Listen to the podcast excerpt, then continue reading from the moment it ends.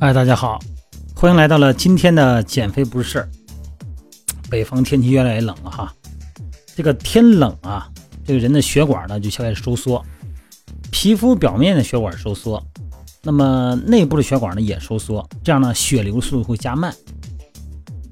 这个时候呢，咱们说中老年人哈，容易出现很多的疾病。哎，这个时候呢，在冬天呢，很容易有病根的人哈，包括哮喘。尤其是咱北方，现在空气也干，啊，有暖气嘛，屋里就干。另外一个就是粉尘，你比如哮喘呐、支气管病啊，这个时候在这个季节啊，就特别容易诱发。今天啊，我主要说一下这个脑卒中，也就是中风，说这个现象。因为有几位朋友哈，这个因为听咱们讲又不是事儿人呢，什么年段都有啊，就说这个。邻居啊，或者朋友啊，有这个卒中的这种情况的，有这个中风得中风这种情况的，尤其是这个冬天，哎，就时有发生。这个女性的卒中哈，得这个中风的患者的数量呢，它现在超过男性。那这些危险因素在女性人群中，为什么会更加严重呢？这个中风哈，给这个社会带来特别大的负面影响。而女性呢，就受到不成比例的影响。长时间以来，哈，咱们人们呢一直认为男性的这个中风的危险因素高，高危人群。然而，随着人口老龄化的进展，因为女性的平均寿命啊，它是高于男性的，所以说目前呢，女性得中风的患者的数量它超过男性。有一些哈特殊的危险因素，它是仅见于女性存在的。介绍几点啊，第一个呢就是外源性的激素，你看这个内源性的卵巢激素呢，呃，对血管啊血管性疾病呢，它有一定的保护作用，呃，表现为在这个脂蛋白代谢呀、纤维蛋白代谢呀、啊血管炎、血管扩张和神经保护方面呢都有很好的作用。那么相反呢，外源性的激素就会让这个中风的几率增高。那什么是外源性的激素呢？通常啊，呃，通常是在这个育龄。育龄期妇女啊，比方说这个服用避孕药，那或者是这个绝经期，或者是绝经后妇女接受雌激素替代疗法，很多的研究证实了哈，这个口服避孕药呢会增加年轻女性卒中，也就是中风的风险，而且这种风险呢和激素的用量成正比，这个雌激素剂量啊和这个中风的风险呢有直接相关，只有这个孕酮的这个口服避孕药配方。哎，也和中风风险增高相关。口服避孕药呢，对各种凝血因子的改变呢，可能在这个中风的风险增高中呢，起一个很重要的作用。凝血因子哈。第二个呢，就是妊娠的晚期和产后期。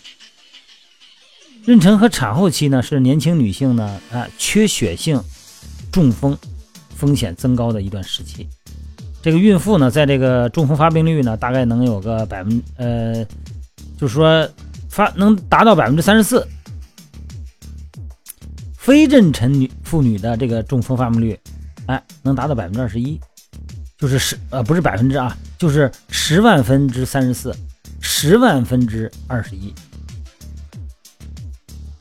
这个有时候这东西啊，你说这离我远着呢，跟我不太相干。但是有很多时候啊，咱们知道这个信息以后呢，咱们可以让咱们周围的朋友啊，哎，心里边呢。有点这个忌讳，能够控制着点。有一些东西呢需要注意。妊娠期间哈，因为这个雌激素呢和孕激素水平不断提高，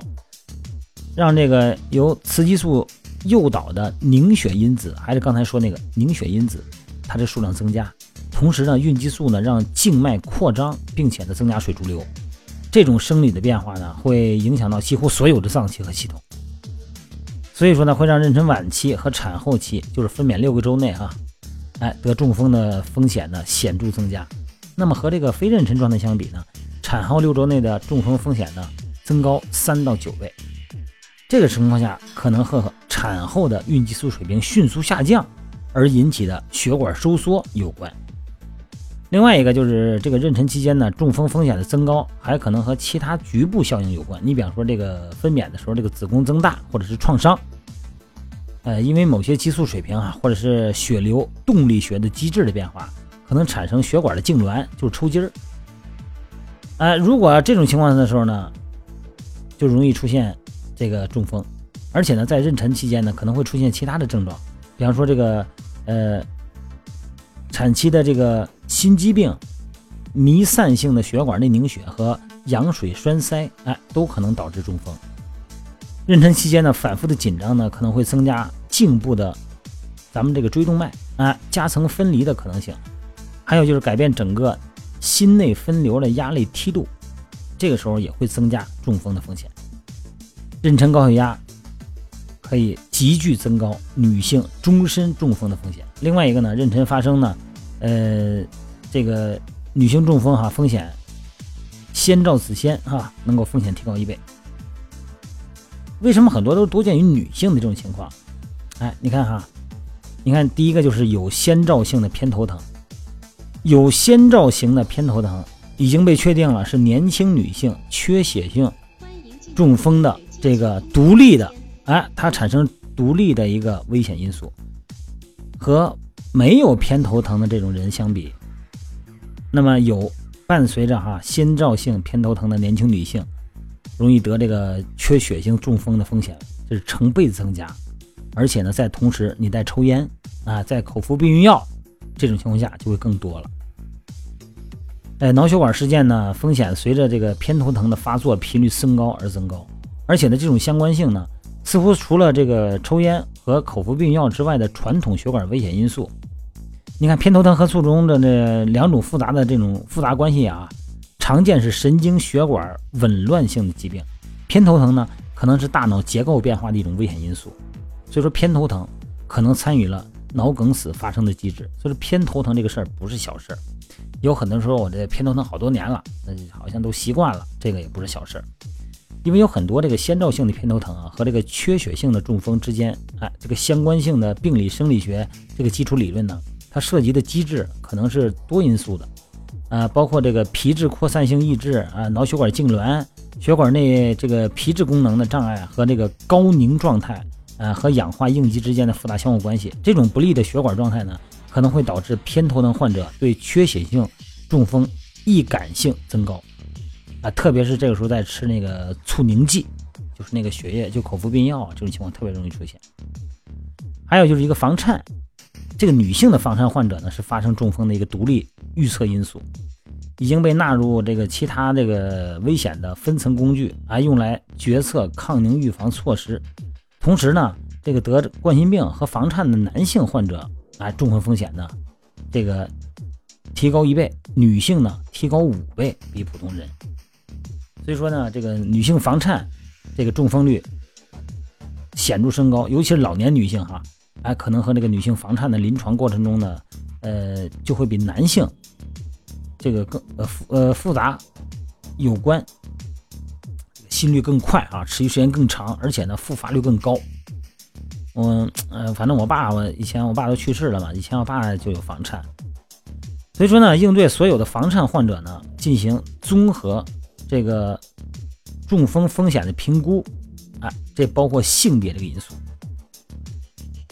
还其他包括这个女性的这个糖尿病啊、代谢综合症啊、血管性疾病啊、血管炎啊，还有特那个特发性的炎症性疾病，这都是。容易产生中风的，也就是卒中的这个诱因和因素。说这个话题呢，有的时候呢，好像有点太抽象。那意思受众群比较少啊，那意思我们都年轻人，这个中风离我们还远着呢。但是呢，一个人到了中年以后所呈现的体征、呈现的病态，都是咱们年轻的时候积累的结果。女性抽烟、女性喝酒啊，还有刚才说的口服避孕药这些东西，都是对女性到了中年以后呢，产生中风，都是一个很大的隐患。就说各位年轻的女性、年轻的男性朋友们啊，甭管是年轻还是中年了，这个保养身体啊，从细节做起。运动呢，它不是万能的，运动呢，只是咱们健康生活的一部分。大部分时间呢，咱们是从生物钟。从起居，从饮食，从生活细节，包括心情啊，这个心里边保持一个畅，这个很舒畅的状态，哎，从这方面入手。好了，今天不聊多了哈，聊聊这个，这里边有好多的，就是属于病理学的一些用词哈，大家听着可能好像有点听着不耐烦，这个没关系，反正知道这个事儿就完了。多注意身体，天冷的时候呢，运动的时候呢，这个运动之前呢，有充分的热身啊，不要出去运动，这个时候循环系统它这个工作能力比较低，很可能是会出现很多的不该发生的危险哈。好了，今天就到这儿啊。另外再再说一下，就是咱们这个有时候微信平台，很多朋友给我留言啊，确实因为有时间问题哈，呃，不能及时回，不好意思啊，对不起。嗯，我只要是发现以后，我赶紧就回，好吧？今天就聊到这儿，有什么话题呢？咱们可以微信平台私聊啊，微信私聊也可以。我的微信号呢就是手机号幺三六零幺三五二九幺零，好吧？今天咱们就先聊到这儿啊。